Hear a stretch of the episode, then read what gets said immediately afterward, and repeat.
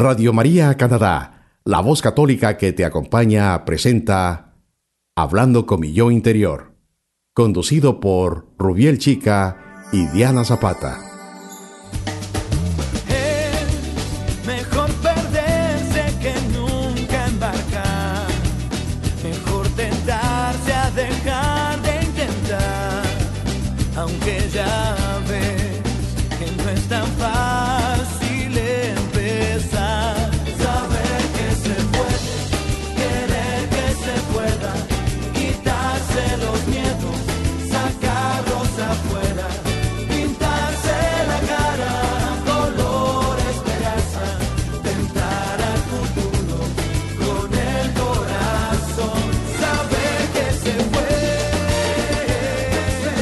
A todos nuestros queridos oyentes de Radio María Canadá. Bienvenidos a su programa Hablando con mi yo interior. Les enviamos un fraternal saludo desde Toronto para quienes nos escuchan a través de Radio María Canadá versión en español y también para los que nos siguen desde cualquier parte del mundo a través de la aplicación de Radio María en sus teléfonos celulares. Mi nombre es Diana Zapata y Rubiel Chica, su psicólogo amigo. Y los invitamos a que nos acompañen en este programa a hablar sobre un tema de mucha actualidad que es la depresión. Vamos a aprender cuáles son sus causas, los síntomas y características y cómo identificar que una persona está sufriendo de esta condición. Y también qué debemos hacer para prevenir uno de los desenlaces de esta enfermedad como puede ser el suicidio. La depresión es el resultado de interacciones complejas entre factores sociales, psicológicos y biológicos. Quienes han pasado por circunstancias vitales adversas, tales como el desempleo, luto, traumatismos psicológicos, tienen más probabilidades de sufrir de depresión. Hay relaciones entre la depresión y la salud física. Así, por ejemplo, las enfermedades cardiovasculares pueden producir depresión y viceversa. Estoy depresivo. Esto es una... lo que todo mundo ha escuchado. Esto es una frase que todo mundo escucha. Es bien común. Que es bien común. Pero me gustaría explicarles qué es la depresión y por qué es tan importante saber esto. Lo digo también desde mi parte profesional como psicólogo, donde me llegan cantidad de gente por por esta por la depresión y más aquí en Canadá, en Colombia, en diferentes países donde me han llegado a consulta a mi consultorio. Generalmente la depresión es una enfermedad que cada vez es más común en el mundo. Sí. Actualmente, ojo con esto, y aquí dice que es la cuarta, generalmente es la cuarta causa de incapacidad. Y para el año 2020 la, la Organización Mundial de la Salud estima que será la segunda causa de incapacidad. O sea que va en aumento. Va en aumento. Y sigue en aumento. La depresión es un trastorno emocional que causa un sentimiento de tristeza constante y una pérdida de interés en realizar diferentes actividades. También denominada como trastorno depresivo mayor o depresión clínica.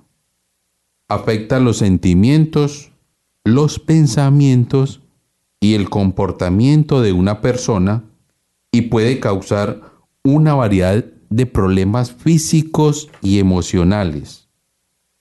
Generalmente es posible que haya dificultades para realizar las actividades cotidianas y que a veces se sienta que no vale la pena vivir. La depresión, ojo con esto, no es una debilidad y uno no puede recuperarse de la noche a la mañana de una manera sencilla. Generalmente la depresión puede requerir tratamiento a largo plazo. La mayoría de las personas con depresión se sienten mejor a veces con medicamentos con psicoterapia o con ambos. Eso es bueno que lo tengamos presente, queridos oyentes. Y también para que tengamos presente que hay ciertos criterios, por ejemplo, nosotros como psicólogos manejamos esta parte que es lo que vamos a tratar más adelante. Sí, entonces eh, tenemos que tener en cuenta que la depresión es una de las enfermedades mentales más comunes y que actualmente eh, afecta más o menos unos 340 millones de personas en el mundo. A pesar de que la depresión permanece a menudo como una enfermedad no detectada y o diagnosticada en sus dimensiones reales, se calcula que entre un 2 y un 4% de la población general padece este tipo de trastorno. Puede ser sufrida por cualquiera, a cualquier edad y en cualquier grupo de población, independientemente de su raza y o pertenencia étnica. Nadie es inmune a la depresión y golpea a personas de toda condición, independientemente de su clase social, país de origen o nivel cultural pero las mujeres presentan una prevalencia dos veces mayor de episodios depresivos en comparación con los hombres. Bueno, la depresión, para que tengamos, para que vamos centrándonos un poco más en el tema, es un tema que, me apasiona y que lo he tratado en de diferentes maneras con diferentes pacientes. Es un trastorno del ánimo en el que la persona se siente muy triste hasta el punto de pensar que no vale la pena y sentirse desesperanzada y a veces muy impotente. Puede cambiar la forma de pensar, de sentir y de comportarse de cualquier persona y la forma que hasta muchas veces de cómo funciona su cuerpo. No es lo mismo un estado de ánimo triste pasajero cuando un estado de ánimo persiste y empieza a afectar su vida diaria puede ser una señal de depresión grave que requiere ayuda profesional. Es bien importante que tengamos en cuenta que los estados de ánimo eh, que son transitorios, por decir algo, un día amanecimos eh, bajos de ánimo o con alguna sensación de desesperanza o de intranquilidad, esto no quiere decir que estemos deprimidos. Eh, más adelante vamos a hablar de los criterios diagnósticos también, pero se sabe que para hacer un diagnóstico médico de depresión, la persona debe sufrir de este estado de bajo ánimo, de sensación de desesperanza, de que no sé, de, de minusvalía, como se llama desde la parte psicológica y psiquiátrica, de al menos dos semanas seguidas. Em, cuando los síntomas duran un, par de días o menos de dos semanas, eh, pues no se puede hacer este diagnóstico y más básicamente se, se habla de cambios en el estado de ánimo transitorios, pero no llegan a ser todavía eh, síntomas de depresión. Eh, Rubiel, entonces cuéntanos la depresión, ¿qué síntomas tienen los diferentes tipos de edad? Bueno, vamos a, a empezar a desglosar un poco, vamos a hablar primero entonces sobre, por ejemplo, en los adultos. Generalmente esto, hay diferentes criterios, pero antes de eso me gustaría también explicarle a los oyentes de que hay en estos criterios diagnósticos está la depresión leve, leve moderada, y grave. O severa, sí. O severa, ok, para que ellos tengan como presente, porque muchas veces nosotros podemos tener una depresión leve, pero no, no significa que vamos a necesitar, por ejemplo, medicamentos. Claro Generalmente los medicamentos se van a necesitar en la depresión grave. Ah, en algunos tipos de moderada. Y a veces moderada también. Depende para que pues, como de los, los oyentes tengan como presente esa parte. Entonces, en los adultos, ¿cuáles serían como algunos de los criterios diagnósticos para poder diagnosticar una depresión? Generalmente debe haber una pérdida de interés, también hay pérdida o aumento de apetito o peso corporal, insomnio o hipersomnia, agitación o enlentecimiento, fatiga o pérdida de energía, disminución para la capacidad de concentrarse, pensamientos recurrentes de muerte, dificultad para pensar, concentrarse, muchas veces también incapacidad para tomar decisiones. Eh, también está la cefalea, también es acompañado por ansiedad, gastritis, dolor músculo esquelético y también hay disminución del interés sexual importantísimos estos síntomas en los adultos, pero eh, también tener presente que en los niños y en los, las personas de la tercera edad o los adultos mayores los síntomas pueden ser ligeramente diferentes y los podemos confundir inclusive con otro tipo de trastornos. Entonces, eh, estar muy pendientes de ellos porque muchas veces eh, subdiagnosticamos la depresión porque no estamos pendientes de estos síntomas y los relacionamos con otro tipo de enfermedades. Entonces, en los niños o adolescentes puede presentarse, sobre todo en los niños más pequeños, los síntomas eh, pueden consistir en la tristeza, irritabilidad, apego, preocupación, dolores o negarse a ir a la escuela, por ejemplo, o también estos niños presentan bajo peso porque se niegan a comer.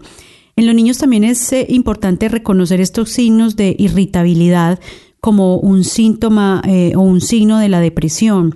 A veces de estos niños, Rubiel, que llegan a la consulta, las mamás o los papás muy angustiados porque es un niño muy rebelde, es un niño que no eh, presta atención, no obedece y probablemente está haciendo una manifestación también de una depresión. Entonces, tener en cuenta esto, que muchas veces eh, esta irritabilidad del niño puede estar eh, representando un problema mayor y hay que ponerle mucha atención. Entonces, no digamos es que es un niño grosero, es un niño maleducado, un niño malcriado sino que estemos pensando en que si hay un factor desencadenante para que el niño esté teniendo este comportamiento y básicamente pueda tratarse de un primer síntoma de, de depresión. En los adolescentes los síntomas pueden comprender tristeza, irritabilidad, también sentirse negativos o inútiles que no sirven para nada. También pueden sufrir ataques de ira, que de por sí ya por los cambios hormonales en la, en la edad adolescente hay muchos cambios en el estado de ánimo y de, de carácter muy agudo inclusive, y también los podemos confundir con esos precisamente esos cambios hormonales y resulta que están presentando unos síntomas de depresión enmascarados, entonces hay que ponerles mucho cuidado. También pueden presentar bajo rendimiento académico, o poca asistencia a la escuela también. Eh, se pueden sentir incomprendidos, también son muy sensibles y también pueden llegar al consumo de drogas de uso recreativo o alcohol, comer o dormir demasiado, autolesionarse inclusive y pueden perder el interés por las actividades habituales y evitar la interacción social. A veces se encierran y no quieren hablar con nadie, no quieren sino estar viendo televisión o durmiendo todo el tiempo, entonces hay que prestarle mucha atención a eso. Las, los padres generalmente llegan también muy angustiados a la consulta médica con niños o muchachos que dicen que, ay, es que yo creo que tiene anemia porque no, no quiere sino estar durmiendo todo el tiempo. Eh, pero hay que ponerle mucha atención porque este también puede ser un síntoma de depresión a esta edad. Sí, qué bueno que nuestros oyentes también tengan presente que, por ejemplo, para los psicólogos, Generalmente nosotros debemos de cumplir con cinco o más de estos criterios, que eso es lo que nos da también lo, el DCM5 en este caso para los psicólogos. Aquí en Canadá y en Colombia también manejamos el DCM5, que es el manual para todos estos diagnósticos. Para el diagnóstico de las enfermedades. De las enfermedades mentales. Ah, bueno, es importante entonces tener en cuenta que no es uno o dos síntomas y que ya... Son pues, cinco o más. Cinco o más criterios y que mínimo se presenten durante dos semanas seguidas. Ok, eh, muy, muy valiosa esa aclaración, Rubiel. Y en los adultos mayores em, podemos entonces ver problemas de memoria, cambios en la personalidad, se pueden quejar de muchos dolores físicos, de fatiga, de pérdida de apetito. También pueden tener problemas en el sueño o pérdida del interés en el, en el sexo, que no son resultado de una enfermedad ni de un medicamento. Eh, usualmente, y, es normal, pues como por los cambios de la edad, que los adultos mayores empiecen a dormir mucho menos, y eso es como lo natural en el ciclo biológico que están, pero debemos tener presente y estar averiguando eh, por otros síntomas si de pronto podemos sospechar que eh, se está empezando a presentar una depresión. También estas personas de la tercera edad o adultos mayores quieren quedarse en la casa en vez de salir o socializar o hacer cosas nuevas entonces están empezando a quedar rezagados, encerrados, ya no les gusta hablar con nadie y eventualmente también pueden presentar ideas o pensamientos suicidas. Y estos pensamientos suicidas se dan más que todo en los hombres, eh, a quiero decir en los varones, ya muy mayores, más que en las mujeres. Entonces tener eso muy presente, escucharlos mucho y saber qué es lo que están manifestando a través de estos síntomas y no creer que solamente por la edad, sino prestarles mucha atención para poder intervenir a tiempo. Pero bueno, entonces nuestros oyentes pueden hacerse esta pregunta y mm, cualquier persona se la puede hacer. ¿Qué causa la depresión? Esta pregunta es importantísima y vamos a tratar de desarrollarla y vamos a hablar de, también desde nuestro punto de vista, desde el punto de vista clínico. La depresión, pues no existe una causa única de depresión, para que tengamos esto presente. Generalmente se cree que hay una combinación de factores de estrés genéticos y ambientales que afectan las sustancias químicas del cerebro. Generalmente la depresión a veces puede ser ocasionada por, hay diferentes seres, pero entre, entre ellos está la muerte de un ser querido, problemas económicos, conflictos familiares, conflictos interpersonales, problemas en el trabajo. Entonces es eh, bien importante reconocer que eh, las causas de la, de la depresión pueden ser muchas. Entonces hay factores genéticos, ya sabemos que los hijos de personas eh, depresivas tienen muchísimo más riesgo de sufrirla que personas que no tienen este antecedente en sus padres o en sus abuelos. Y hay unos factores externos que no podemos controlar, que pueden ser factores desencadenantes como la pérdida del trabajo, lo que estabas mencionando ahorita, eh, la muerte de un ser querido, es una de las principales causas. Entonces, todos estos factores son eh, desencadenantes o causantes de la enfermedad y es importante que los tengamos en cuenta para que em, cuando los detectemos eh, sepamos actuar a tiempo y consultar de manera em, óptima para que la persona que está afectada tenga una eh, atención y una intervención terapéutica de acuerdo al nivel de su enfermedad y así podamos evitar complicaciones y una mejor calidad de vida. Bueno, entonces vamos a una pausa. ¿Qué te parece, Diana? Claro que sí. Bueno, entonces, eh, antes de que continuemos con más eh, de la enfermedad de la depresión, que es muy importante aprender a reconocer y tratar a tiempo, vamos entonces a ir a un corte y regresaremos con más de su programa Hablando con mi yo interior. recuerden que están escuchando Radio María Canadá, la voz católica que te acompaña.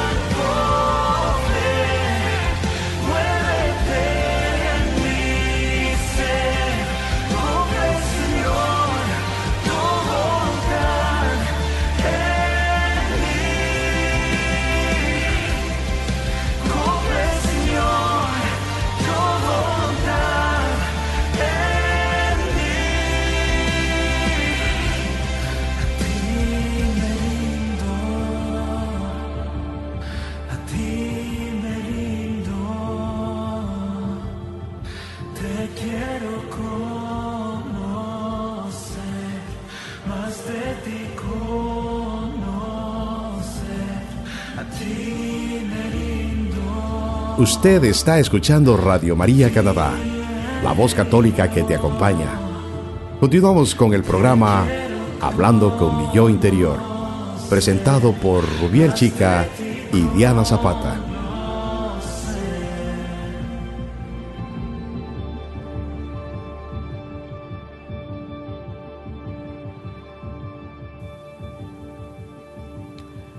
Bienvenidos de regreso a nuestro programa Hablando con mi yo interior. Hoy estamos hablando sobre la depresión, sus signos, síntomas, los tipos de presentación de acuerdo a las edades y cómo identificar y tratar a tiempo esta enfermedad. Bueno, Diana, cuéntanos más sobre estos signos y síntomas. Claro que sí. Bueno, entonces eh, tenemos que aprender a identificar estos signos y síntomas. Como ya lo mencionamos antes, eh, son diferentes en todas las edades y eh, de acuerdo pues como al tipo de presentación y al tiempo de duración aprenderemos a, identificar si realmente se trata de un cambio repentino del estado de ánimo o de un trastorno depresivo leve, moderado o severo. Cuando hablamos de severidad, Rubiel, cuando una persona empieza a tener Em, ya una afectación en su, en su vida diaria, de tal modo que ya no hay socialización, de que no está comiendo, de que se llega a enfermar físicamente tanto por este componente eh, afectivo emocional.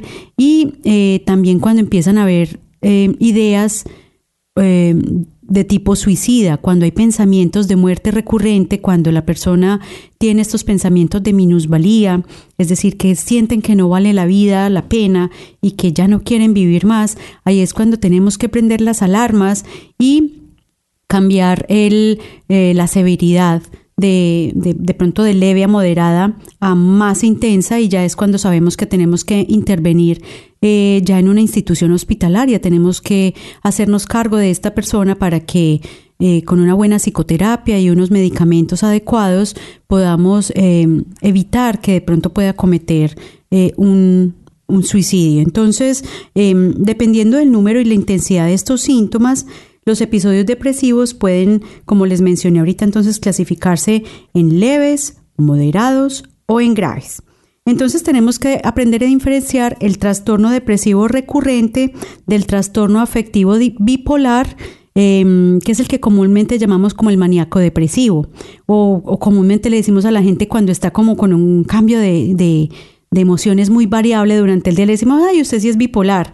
Pero se utiliza mucho ese, se, utiliza mucho, exacto, pero realmente tenemos que ser muy prudentes cuando le decimos a una persona, usted es, usted es muy bipolar, mm. porque el hecho de que tenga variaciones en el estado de ánimo, que puede ser bastante frecuente, sobre todo en las mujeres, cuando hay cambios hormonales, em, no podemos decir que una persona es bipolar porque pues este diagnóstico es realmente bien delicado y eh, ahorita les vamos a hablar en detalle, pero en el trastorno afectivo bipolar hay eh, episodios de depresión también. Entonces ahorita les vamos a hablar de esa diferencia. Entonces en el trastorno depresivo recurrente, como su nombre lo indica, se caracteriza por eh, episodios repetidos de depresión.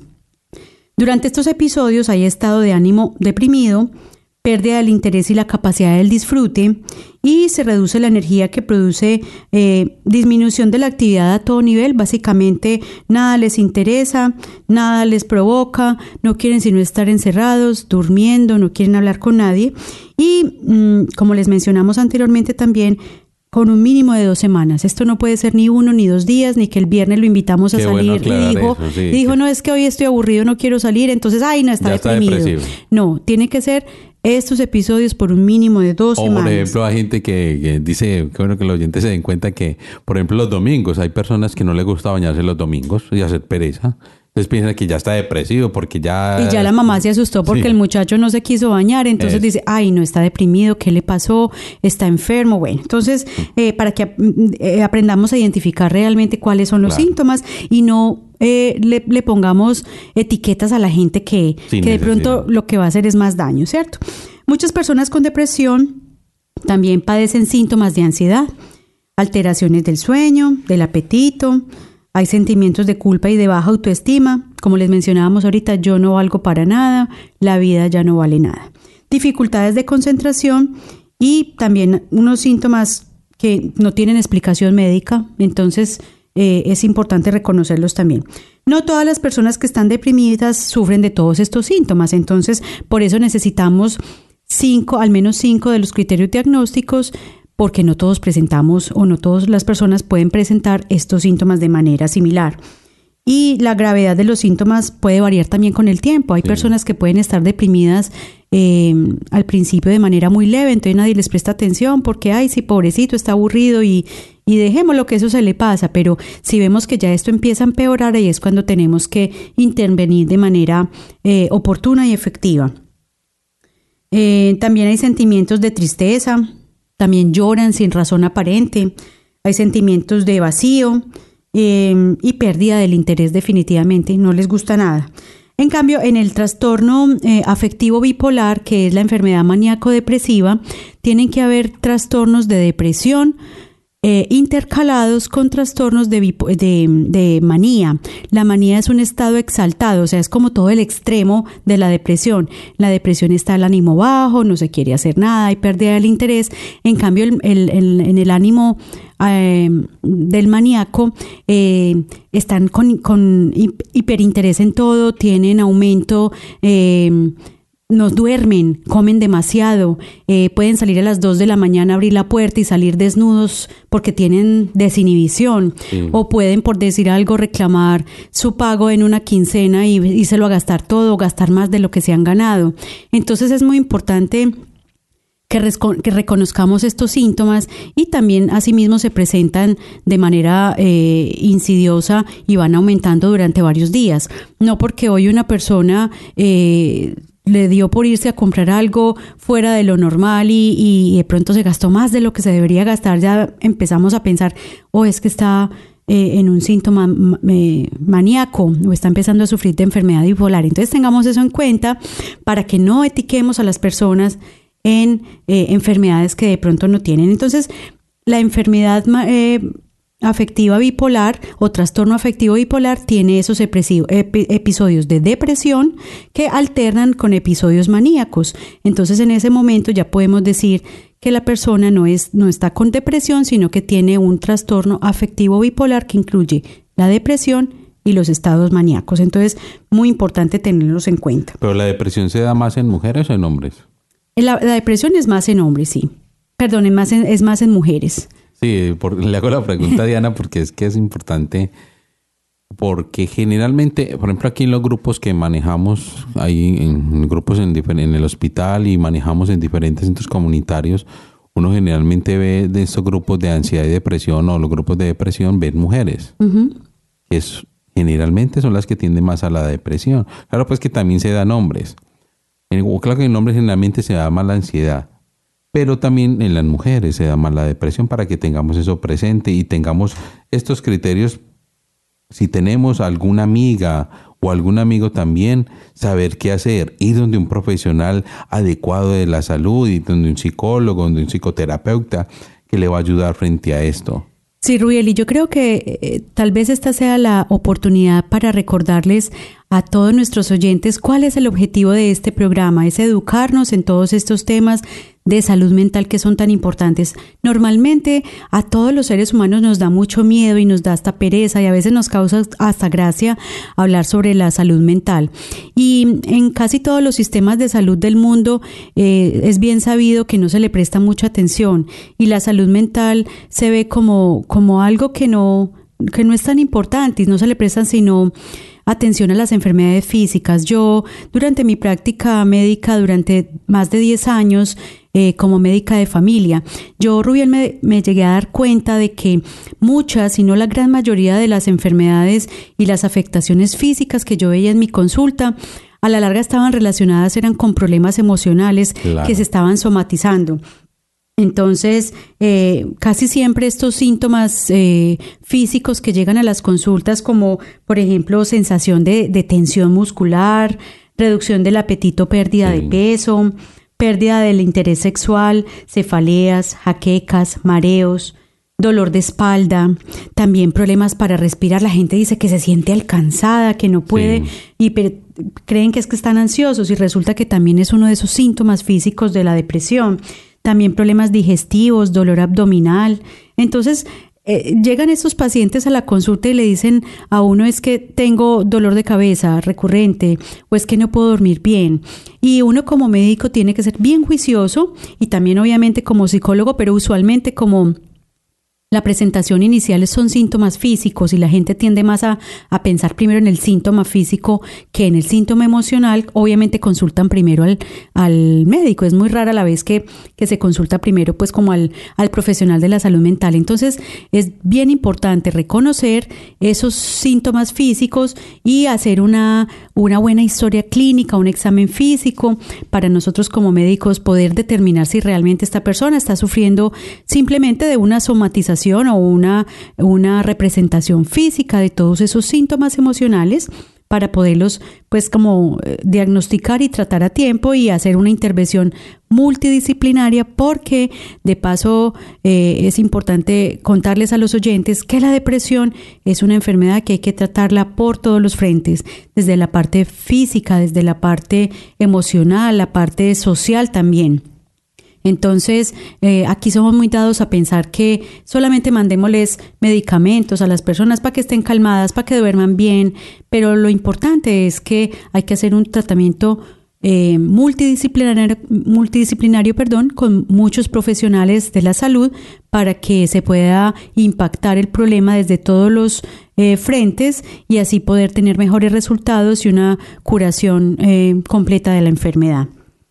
¿Qué hacer entonces, Rubiel, eh, según tu experiencia para prevenir la depresión? Yo sé que has trabajado eh, durante muchos años con esta cuestión de la prevención de las enfermedades, principalmente de la depresión. Entonces yo sé que puedes contarle em, a, los oyentes en este momento, cuál, con base en tu experiencia, qué programas hay de prevención para la depresión. Como le había contado también en anteriores programas, una de las partes que más me gusta es la parte de la prevención y a la vez la promoción también. Pero por eso es lo que yo a veces lo, lo decíamos en chiste con algunos de nuestros colegas, de que uno debe ser preventólogo en todas estas situaciones y más con este trastorno también de la depresión. Pues generalmente, ¿qué hay que hacer para, para la depresión? Mm, desde mi experiencia y también la que he manejado aquí en Canadá, aquí en Toronto, pues uno de los puntos importantes es el manejo de grupos. Los grupos son muy importantes para esto. Por ejemplo, desde mi experiencia, acá les contaba ahorita que generalmente van mujeres a estos grupos y ellas desde que ponen su situación, lo ponen en palabras, lo ponen a otros, desde ahí ya empiezan a, a curarse de esta parte, de, esta, de hacer esta prevención, porque ya ponen en palabras lo que no pueden poner desde adentro. ¿Okay? Pero entonces, generalmente está demostrado que estos programas de prevención reducen la depresión, porque ponen todas las situaciones, lo ponen en la palabra para que otros escuchen. Es lo que se llama la catarsis. la gente pueda exteriorizar, todo lo que siente. Todo lo que siente. Me acuerdo que en estos grupos de acá y en los grupos que manejaba en Colombia, eh, generalmente todas las personas desde el primer momento que entran a un grupo entran como sin, qué van a decir, pero prevenidas, como, prevenidas, pero ya después cuando uno ya le da la oportunidad de que hablen en estos grupos, empiezan a decir, pero ya me siento un poco mejor, ya veo que las estrategias que nos da el profesional, o en este caso que les doy como profesional, o los profesionales de acá, también los psicólogos que dan estas estrategias, les ayudan a las personas sobre esto. Es como que se quitaran un peso de encima, cuando logran eh, liberar todas esas cargas a través pues como de la conversación. De la palabra o lo que nosotros llamamos también en el consulta el diálogo socrático, que empiezan a conversar, a, poner todos esos síntomas en, en palabras, les ayuda bastante, porque otros también están escuchando eso en el grupo y se dan cuenta que esa es la misma situación que les está pasando.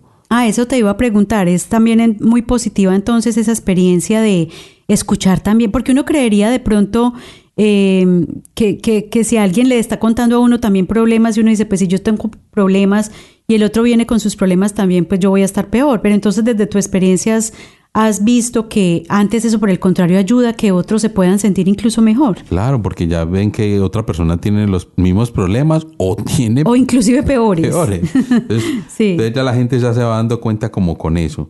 También están las estrategias que es las comunitarias, que son eficaces. Generalmente aquí en Canadá hay programas escolares también. Ahí están los diferentes centros comunitarios que generalmente tienen un pensamiento como positivo eh, para los adolescentes y los niños en los colegios. También en algunas partes de Latinoamérica también las funcio- funcionan. También están la- las intervenciones dirigidas a los padres de niños con problemas de conducta, que muchas veces pueden reducir los síntomas depresivos y ayudan también a, a esta, a tener unos buenos resultados frente a sus hijos. Generalmente los programas de ejercicio para personas mayores también pueden ser eficaces para prevenir la depresión. Algo que yo he aprendido bastante acá y en, en mi experiencia, más de 10 años de experiencia, es de que generalmente las personas no saben, por ejemplo, respirar, no tienen una adecuada respiración y esto ayuda a prevenir todo lo que usted quiera. Porque reduce la ansiedad también. Porque reduce la ansiedad. Qué bueno que todos tuviéramos esa parte de saber el respirar. No respirar mecánicamente como siempre lo hacemos, que por, por osmosis uno Es- respira. es- sí, eso es, un, es, una, es algo que hacemos automáticamente. Sí, no tenemos que pensar en respirar, No hay que pero pensar deberíamos. Pero sí deberíamos tener Sí. ese hábito de respirar, de, de dar gracias también porque estoy respirando. Pero eso también ayuda a prevenir esa parte de la depresión. Tener una adecuada respiración, tener ese hábito de, por ejemplo, an- cuando se va a acostar y cuando se levanta. Claro, dar gracias a Dios porque se levantó. Y dar gracias a Dios- a Dios también porque se acostó, pero también tenga esa, esa parte de saber respirar, que es tan importante. Entonces podríamos decir que al levantarnos y al acostarnos debemos tener dos tipos de oxigenaciones, Sí. espiritual y corporal. Entonces Sí. la espiritual es la oración y, y bueno, todas estas meditaciones que podemos hacer de la sagrada palabra de Dios, eh, pero al mismo tiempo también tenemos que aprender a respirar adecuadamente, ¿verdad? Claro, porque es y que eso- oxigenar todas nuestras células para que estén funcionando adecuadamente y podamos liberarnos de todas esas cargas negativas que van por, el- por los tejidos y que están afectando nuestras células, nuestro cerebro, cerebro nuestro corazón. Entonces, es bien importante Porque es muy importante el, el exhalar y el, y el inhalar, eso es importantísimo.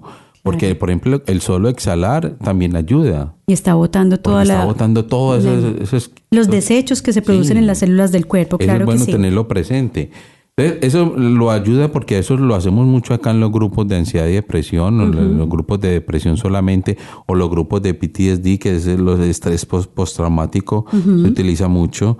Utilizamos mucho también la parte de psicología positiva, que son todo esto de los valores, que eso fue un programa que ya tratamos sobre la trascendencia, por ejemplo. ¿Cómo hacer esta psicología positiva, pero no desde, otros puntos, sino desde la psicología como tal? Que como ustedes saben, la psicología es una ciencia también. Tenemos que tenerla como presente. Uno de los puntos muy importantes que yo siempre le, le digo a mis pacientes es una de las palabras que todo mundo tenemos en la boca y que todo mundo practicamos, es la rutina. Entonces, ¿cómo podemos prevenir? Escapando de esta rutina. Pero ¿cómo escapamos de esta rutina? Viene, pues generalmente eso viene porque tenemos una monotonía todo el tiempo. Es lo que habíamos hablado en el tema de la trascendencia, que por ejemplo, cuando nos despertemos y sintamos, por ejemplo, el, mirar un paisaje, sentir el canto de un pájaro, que eso es tan importante Ver el sol en el ver el amanecer. sol en el amanecer. O acá, por ejemplo, en Canadá, que por ejemplo ahorita estamos en estas nevadas. Qué bueno también contemplar esa... Sí, sentir la, nieve, que nos cae, disfrutar de todo esto y no estar todo el tiempo eh, viendo lo negativo de las situaciones, sino por el contrario ver lo positivo. Y que no seamos como tan rutinarios todo el tiempo. Exacto, porque escapar de esa rutina en este, en este mundo tan agitado y tan acosado en el que siempre estamos cumpliendo horarios eh, pues eh, yo sé que es un poco difícil, pero tal vez organizando un poco el tiempo, haciendo una lista de prioridades y también sacando tiempo para nosotros, Rubiel, porque muchas veces se nos pasa la vida solamente trabajando para nuestros jefes, para nuestras parejas, para nuestros hijos, para nuestros familiares y se nos olvida que nosotros también necesitamos un tiempo para descansar, para hacer cosas diferentes y, y, también para eso que nos gusta. Y precisamente de eso vamos a hablar eh, también. Que eso es lo que es el siguiente, que es buscar un pasatiempo que te apasione. Exacto. Es como, por, es, este es uno de los mejores ejercicios. Es lo que nosotros llamamos tener un hobby, por ejemplo. Por ejemplo, eh, yo lo recomiendo y muchas veces lo digo también. Y hay gente que le gusta el hobby, por ejemplo, de la fotografía. Diana, que usted, por ejemplo, tiene ese hobby. Por ejemplo, cuéntenos esa experiencia de la fotografía. Sí, la, es, un, es un pasatiempo bien interesante porque cuando uno tiene tantas actividades laborales y personales y en la familia, uno tiende como a perder el enfoque. Y la fotografía me ha ayudado mucho como a, aprender a enfocarme nuevamente en las cosas que, que quiero hacer. Entonces, eh, cuando quiero enfocar algo a lo que quiero tomarle una foto, eso me permite concentrarme, me permite sacar de la mente como pensamientos eh, que son automáticos y que debo concentrarme en lo que estoy haciendo, como dices tú, eh, permanentemente en el aquí y en el ahora. Entonces, ah, y no solamente la fotografía, cualquier cosa que, que usted quiera hacer, manualidades o dedicarse, por ejemplo, a clases de baile o si usted está, por ejemplo, interesado en, eh, no Yo, por ejemplo, le voy a contar a los oyentes que cuál es mi hobby y eso que tengo diferentes hobbies. Pero uno de los hobbies que a mí me gusta mucho es, por ejemplo, jugar Wii. Ah, bueno, los videojuegos, claro que sin abusar, obviamente. Tenemos que tener un control porque todo, obviamente, en exceso es malo. Pero, pero si hay algo que a uno lo apasiona y que le gusta, pues debe realizarlo para que eh, lo saque de esa rutina y también le ayude, pues, como a mantenerse en un estado eh, mental adecuado y positivo. Otros que deben de, de marcarse como los objetivos y también ir por esos objetivos. Ahora que nosotros en consulta siempre manejamos, algunos de los psicólogos manejamos la parte de tener metas a corto, mediano y largo plazo. Entonces, eso es bueno que lo tengan presente, las metas a corto, mediano y largo plazo, y, y escribirlas, que es muy, muy importante. Otro punto muy importante y que me gusta y que lo hemos trabajado acá, que uno de los programas anteriores, es hacer ejercicio bailar, correr, caminar o reírse, que también tratamos esa parte de la, la, importancia de la salud, para la, la, importancia de reírse para la salud mental y la importancia de la música y la importancia del baile. Nosotros acá, en, por ejemplo en Canadá o todos los que somos latinos, nos gusta toda esta parte de la música, de bailar, todos estos ritmos tan, tan interesantes que hay. Por ejemplo, hay que me gusta, una, lo, que más me gusta es, por ejemplo, la salsa, que a veces me considero que soy un poco salsómano en este sentido. Eso ayuda bastante, lo que es bailar salsa, escuchar salsa, escuchar diferentes ritmos de música. Eso ayuda a que el cerebro se oxigene también. Y tenemos que aprovechar en nosotros como latinos que nuestra música es bien alegre y sobre todo nuestra riqueza cultural que le da toda esa música tan bonita que tenemos y tan alegre. Entonces, inclusive cuando hablamos con personas eh, que no son de nuestros mismos orígenes latinos, ellos nos dicen, oh, esa música que ustedes tienen tan alegre, tan bonita. Entonces aprovechemos que nosotros la tenemos porque ellos no crecieron con estas raíces culturales que a pesar de estar aquí en Canadá no debemos perderlas y aprovechar todas estas herramientas que tenemos también desde, desde nuestra parte cultural para que podamos mejorar también nuestras condiciones de vida. La depresión rubial entonces es una enfermedad tratable, ¿cierto? y se trata tiene muchos niveles, pero la podemos tratar. Definitivamente no estamos perdidos con la depresión. Y es bueno que tengamos presente que cada caso de depresión es único. Generalmente, así que la gente puede necesitar distintos métodos de tratamiento. Sí. Generalmente estos tratamientos, los tratamientos más comunes y que tienen más éxito son la psicoterapia. Sí, para sobre todo para los niveles leves. Bueno, para los tres niveles leves, moderados y severos, obviamente necesitamos la intervención psicológica. una, combinación, si es una depresión grave, Claro que necesita medicamentos antidepresivos. Claro sí. es la combinación de psicoterapia y medicamentos. Porque muchas veces, por ejemplo, la depresión leve no la van a necesitar, pero en la moderada y en la grave sí van a necesitar los medicamentos. Hay algunos psicólogos que son reacios a los medicamentos, sí, pero si se necesitan, se necesitan los medicamentos y son importantes. Por eso falta la eficaz, lo, qué tan eficaz puede ser la psicoterapia y cómo puede ayudar a un buen psicólogo, que sea un buen psicólogo clínico, que tenga especialización en clínica. Por ejemplo, en mi caso, la especialización en clínica es eso. Nosotros podemos trabajarlo desde ahí. En, por eso lo que usted habla de la multidisciplinariedad, que es trabajarlo también con el psiquiatra. Entonces, eso es importante. Algo también muy importante que es esto de la psicoterapia y los medicamentos, es muy importante el apoyo de la familia, de los amigos y grupos de autoayuda que pueden marcar una gran diferencia con claro Claro que sí. Entonces, como dijimos anteriormente, es una es un trabajo multidisciplinario en el que solamente no solamente intervienen pues los médicos, los psicólogos, los trabajadores sociales, sino también toda la sociedad. Em, pongámosle mucha atención a todos estos síntomas. Ya nuestros oyentes con este programa han aprendido a identificar esos signos y síntomas en todas las edades y es muy importante que consultemos a tiempo y también que seamos un poco críticos cuando vayamos donde los médicos y estos eh, de pronto quieran eh, hacernos un diagnóstico em, erróneo o de pronto muy a la ligera por unos pocos síntomas que estemos presentando y nos quieran dar medicamentos también para tratar eh, depresiones que son muy leves, también aprendamos a tener un criterio y obviamente siendo muy respetuosos, también decirles, eh, doctor, yo considero que podemos intentar otras opciones antes de ir a los medicamentos porque como todos los medicamentos tienen unos efectos adversos que pueden ser negativos para la salud.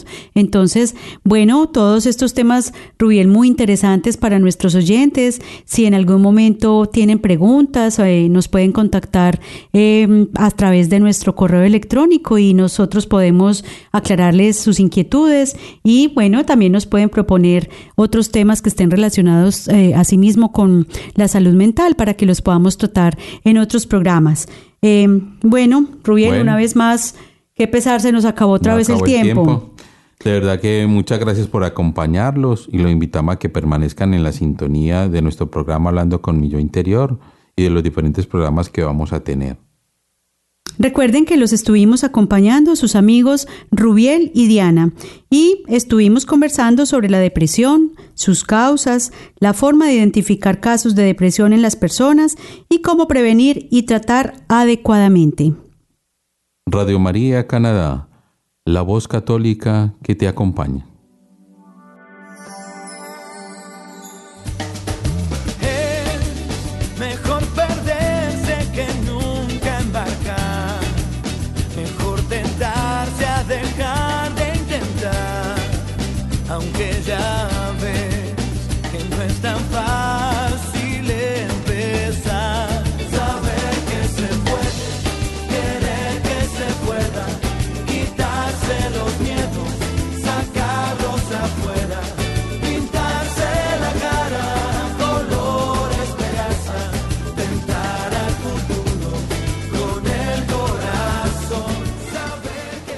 Usted escuchó Hablando con mi yo interior, conducido por Rubiel Chica y Diana Zapata, en Radio María Canadá, la voz católica que te acompaña.